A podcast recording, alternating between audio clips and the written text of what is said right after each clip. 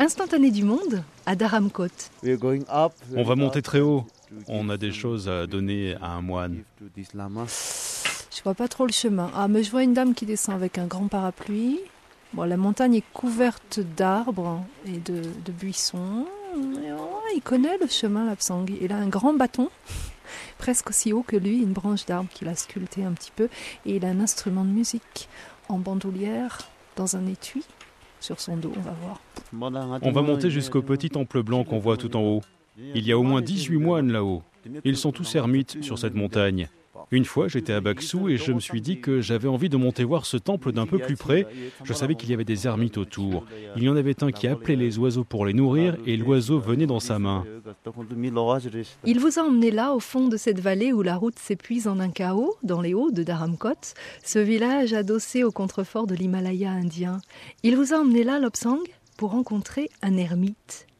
Alors évidemment, il faudra poser les pas dans les siens, suivre son chignon aléatoire et sa boucle d'oreille en turquoise, qui dodeline, grimper derrière lui, il connaît le chemin, se fier à sa mine d'aspirant tibétain à la spiritualité. Et pour l'heure, se poser. On ne va pas partir comme ça, sans même prendre un thé.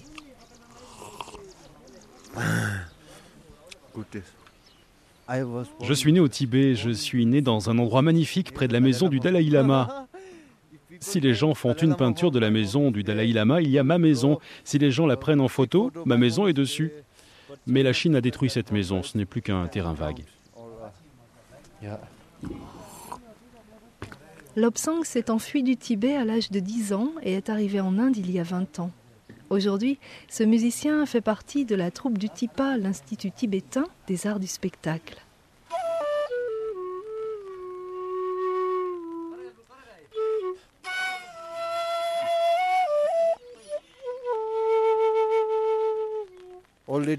Cela fait 50 ans qu'on est sous domination chinoise, n'est-ce pas?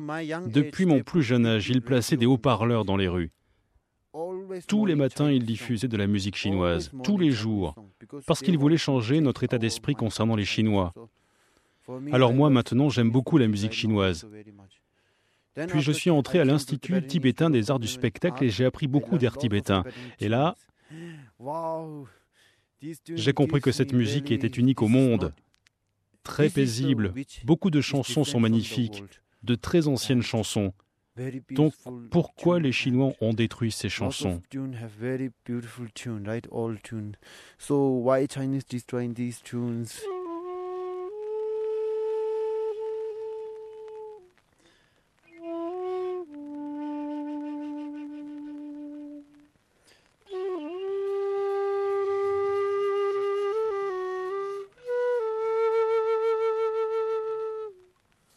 La tasse de thé sera suivie par trois ou quatre autres, le regard perdu sur les toits du village en contrebas, des plaques d'ardoise luisantes de pluie. Et puis Lobsang doit manger quelque chose. Ce matin, on l'a réveillé. Il a juste sauté du lit pour gravir la montagne.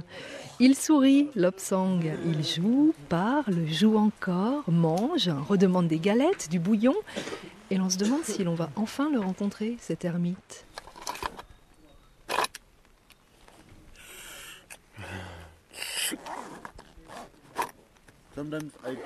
Parfois, je joue avec les oiseaux quand il fait beau. Ils me répondent Avec cette flûte, c'est le karmapa qui me l'a donné. Vous connaissez le karmapa C'est un moine qui m'a donné cette flûte et c'est avec ça que je joue avec les oiseaux. Je parle avec les oiseaux. Parfois, je joue ça.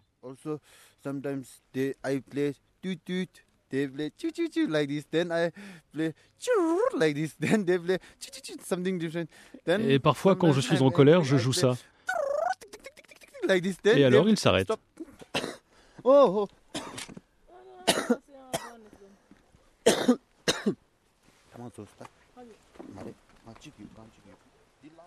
Voilà, on s'attaque finalement à ce banc de montagne, se frayant un chemin entre les buissons de balsamine et de fuchsia tremblants de pluie. Lobsang a le pas vif. Il lève parfois les yeux vers des drapeaux de prière accrochés aux cimes, repères des ermitages, et poursuit allegro vers les torrents qui éclaboussent entre les lambeaux de nuages. Les pieds dans l'eau, Lobsang y plonge la tête, boit avec avidité et délice. Avant que le Dalai Lama vienne du Tibet, quand nous avons perdu notre liberté, notre gouvernement s'était installé à Shimla ou Manali, par là. Donc le Dalai Lama avait envoyé un des nôtres pour trouver l'endroit où il pourrait s'installer. Deux personnes sont venues ici et ils ont vu tout ça et ce qu'ils ont dit au Dalai Lama quand ils sont rentrés, c'est qu'à Dharamsala, l'eau est bonne et l'air est bon aussi. Un bon endroit au bon air. Donc le Dalai Lama a choisi cet endroit avec de la bonne eau. L'eau est très importante, celle-ci a très bon goût.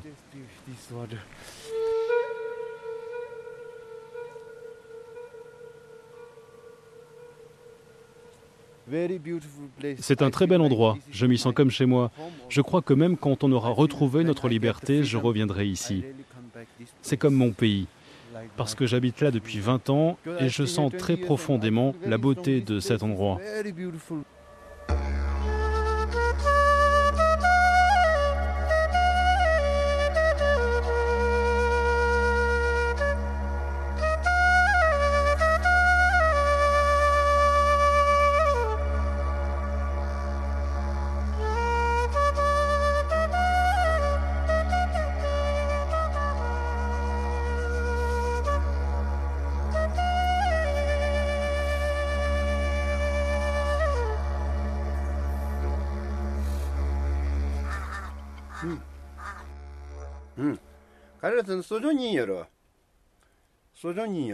Il est assis en tailleur sur un sac de jute contre le mur en pierre sèche de sa petite maison. Le panneau de tôle ne pas dérangé est retourné. Geshe Tachipalded semble ravi de recevoir de la visite. Il ne vit pas dans une grotte comme Milarepa, mais dans une maison avec une avancée de toit, une cour pavée d'un mètre sur deux, pas plus, close d'un haut mur de pierre piqué d'un corbeau qui vous observe. Tout autour, les montagnes de l'Himachal Pradesh se font caresser leurs flancs de cèdre noir par des nuages blancs. Quand vous, les élèves du TIPA, vous répétez des danses et des chansons, je peux vous entendre d'ici. Quand je vous entends, je comprends qu'il va y avoir une cérémonie. Vêtu de la tunique pourpre, Geshe Tachipalded a le crâne rasé, les doigts longs et fins qu'il tient immobiles sur ses genoux et un sourire généreux. Lobsang a mille questions à lui poser. Ici, le temps semble n'avoir pas la même vélocité qu'en bas. Après avoir étudié 20 ans, après avoir assisté à tous les cours au monastère bouddhiste, on peut essayer de passer l'examen de Geshe. Ensuite, si un moine veut méditer dans la forêt, il doit y rester au minimum pendant 10 ans. En général, on reste 15 ans. Si on n'a pas de problème de santé, on peut rester 15 ans. Moi, c'est ce que je souhaite. Pendant un ou deux ans, je vais méditer très sérieusement. Ça signifie que durant ce temps-là, je ne devrais rencontrer personne et ne pas parler. Après cette période-là, je reprendrai le mode de vie que je suis actuellement. À deux heures de l'après-midi, Lobsang a interrompu l'ermite dans son repas. Une casserole de riz, de lentilles et de tomates qui embaume. J'ai plus rien à manger, je peux pas vous inviter. Elle m'a demandé ce qu'on pouvait vous apporter. Et je lui ai conseillé sampa et beurre. Parce que vous mangez tout le temps ça. Normalement, je mange des galettes. Mais aujourd'hui, il me restait plus qu'un peu de riz. J'ai fait cuire du riz et des lentilles. Je mange qu'une fois par jour. C'est le dernier repas ici. Je finis ce qu'il me reste à manger. Parce que demain, on a une cérémonie au temple du Dalai Lama à Tsuglakang. Donc je pense que je vais rester en bas quelques jours. Les galettes de tsampa et les lentilles, on en mange beaucoup à Tipa. C'est notre alimentation de base. On doit être reconnaissant parce que c'est ce qui nous nourrit. Je descends pas souvent en bas pour acheter de la nourriture.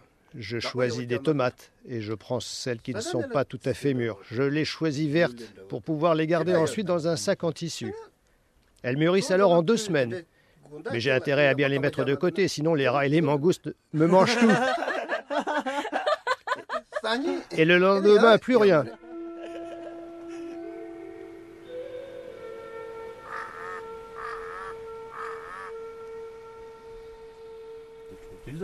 J'avais vu une fois un ermite qui méditait. Il ne mangeait qu'un seul minuscule bol de tsampa par jour. Il n'y a pas de règle à propos de ce qu'on doit ou de ce qu'on ne doit pas manger. Ce que l'on veut, quand on veut, on fait comme on veut. Mais les gens qui méditent mangent souvent des choses comme la bouillie de tsampa.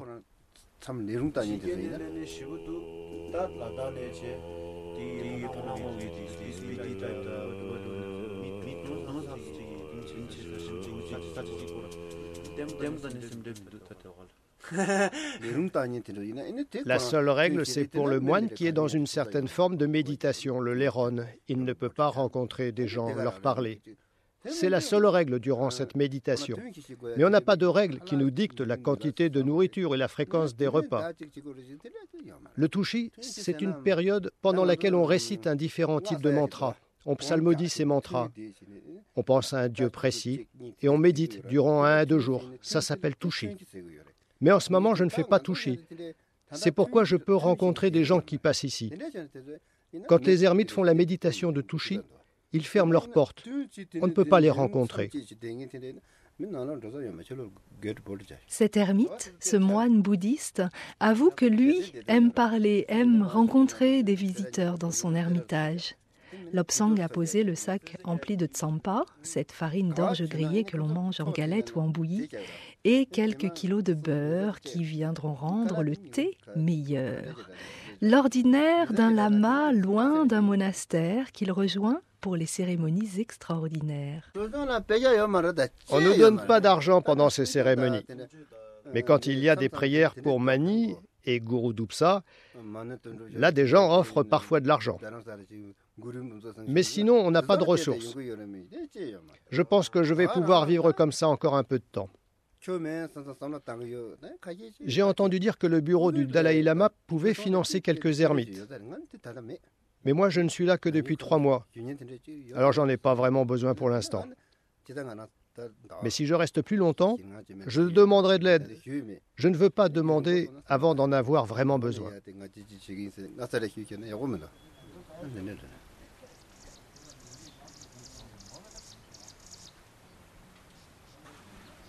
Du bout du doigt, Geshe Tachipalded repousse un mille pattes, se hissant sur son tapis, l'invitant à changer de route. Lobsang sourit de l'intention. J'ai déjà vu des serpents ici sur cette montagne. Oui, on a des serpents, on a tout. Des scorpions, des ours, des léopards. Pendant l'hiver, une fille a été attaquée par un ours. Oui, à 8 heures du matin, elle était dans un champ à côté du village.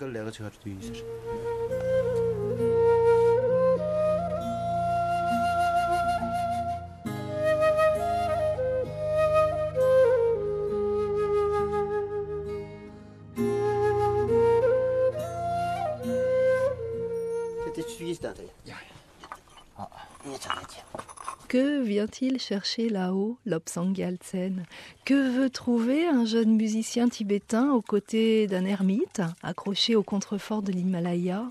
La sagesse Peut-être? L'enseignement Sûrement. Les questions fusent sur la méditation, le bouddhisme, dans la cour de pierre sèche de l'ermitage, ponctuée de rires et de pauses.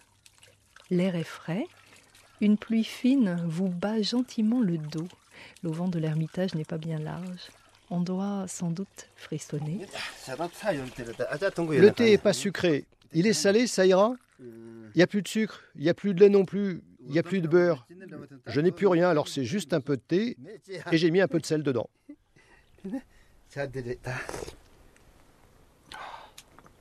La pluie s'est montrée plus impatiente et l'ermite vous invite à passer à l'intérieur. Derrière la portière de coton se dissimule une pièce sombre, au mur couvert de toiles de jute enduit de terre et peint jadis de couleur bleue. Un lit bas où le moine s'assied tandis que l'obsang se pose par terre sur le tapis bleu couvrant les bosses du sol. Contre le mur du fond sont posés les quatorze bols d'eau et la lampe, en offrande à une image de Bouddha, au coin grignoté. La photo de Bouddha a pris feu. Elle est tombée sur la lampe. C'est la faute des souris. Elles se promènent contre les murs. Et il y en a une qui a fait tomber la peinture de Bouddha sur la lampe.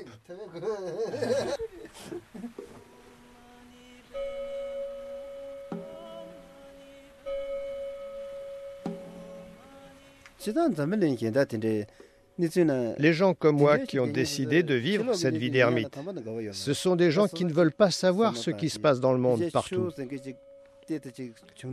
Parce que nous avons choisi une vie plus religieuse. Moi, si je garde contact avec l'extérieur, c'est juste pour savoir quand ont lieu les cérémonies et les enseignements du Dalai Lama. Je n'ai pas besoin de savoir ce qui se passe dans le monde.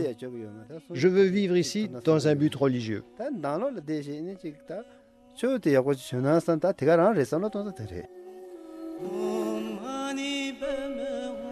Geshe Tachipaldet vous offre encore un sourire et un signe de la main, tandis que vous le laissez à ses lectures et méditations.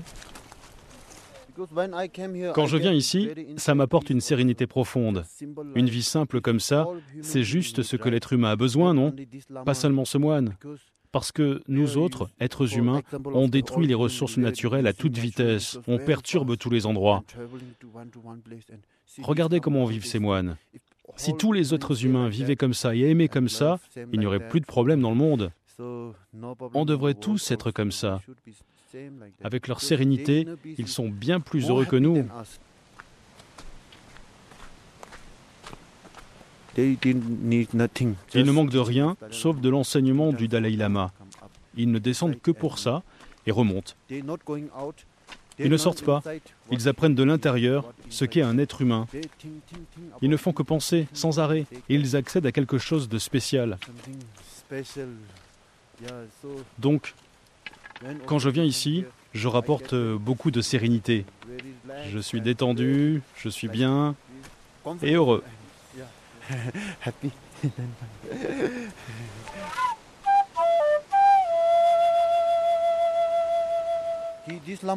Ce moine a pris plus d'un mois, six semaines pour venir du Tibet. Quel chemin il a fait ce moine?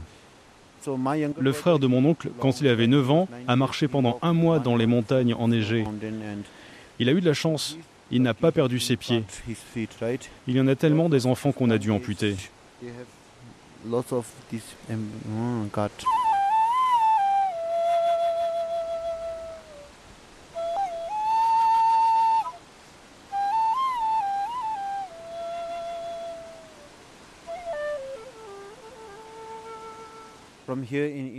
Pour ceux qui sont nés en Inde et ceux qui viennent du Tibet, c'est un peu différent.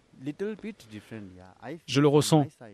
Ceux qui viennent du Tibet ont laissé leurs parents là-bas. Et quand vous venez du Tibet, vous n'avez pas envie de perdre votre temps. Vous voulez faire les choses un peu plus profondes. Mais quand vous êtes en exil, vous n'avez qu'une envie, c'est voir le Tibet. Et vous vous demandez comment on peut gâcher un pays aussi magnifique, un pays magique. Je ne veux pas dire ces choses, certaines choses. J'ai vu tellement de choses que des yeux humains ne devraient pas voir.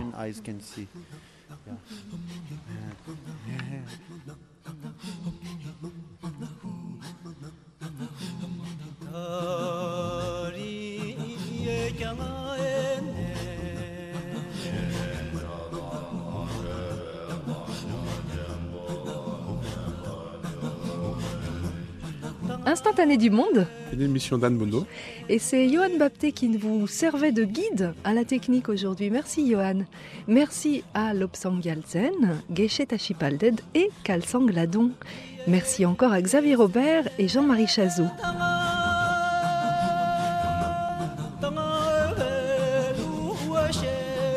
Vous pouvez retrouver cet instantané à Dharamkot sur notre web radio qui atteint des cimes de popularité.